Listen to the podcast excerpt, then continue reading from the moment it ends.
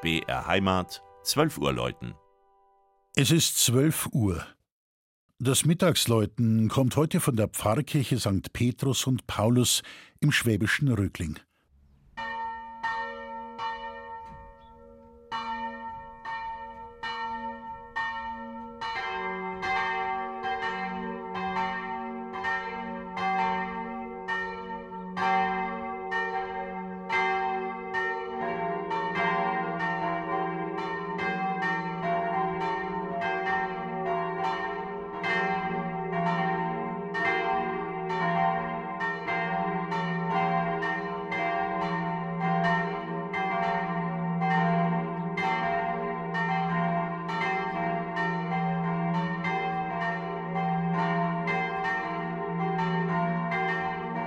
Im äußersten Nordosten des Landkreises Donau-Ries, wo die Regierungsbezirke Schwaben, Oberbayern und Mittelfranken zusammentreffen, liegt das knapp 650 Einwohner zählende Dorf Rögling. Betrachtet man das Ortswappen, dann fällt sofort die goldene gebogene Nadel auf. Sie verweist auf das 17. und 18. Jahrhundert, als Rögling ein bedeutendes Zentrum des Nadlerhandwerks war. Die Röglinger Nähnadeln wurden in alle Welt verkauft.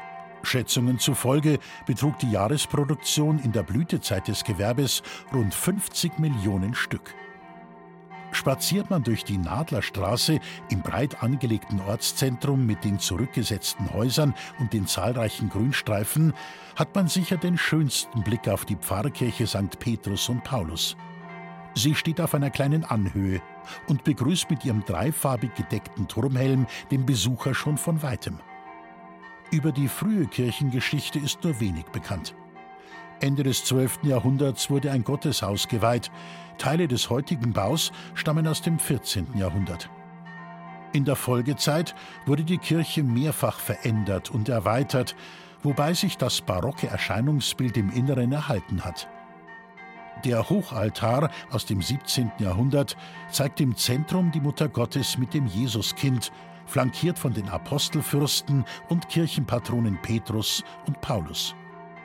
Zu den ältesten Kunstwerken zählt eine Sakramentsnische aus der Werkstatt des bedeutenden Renaissancebildhauers Loy Hering.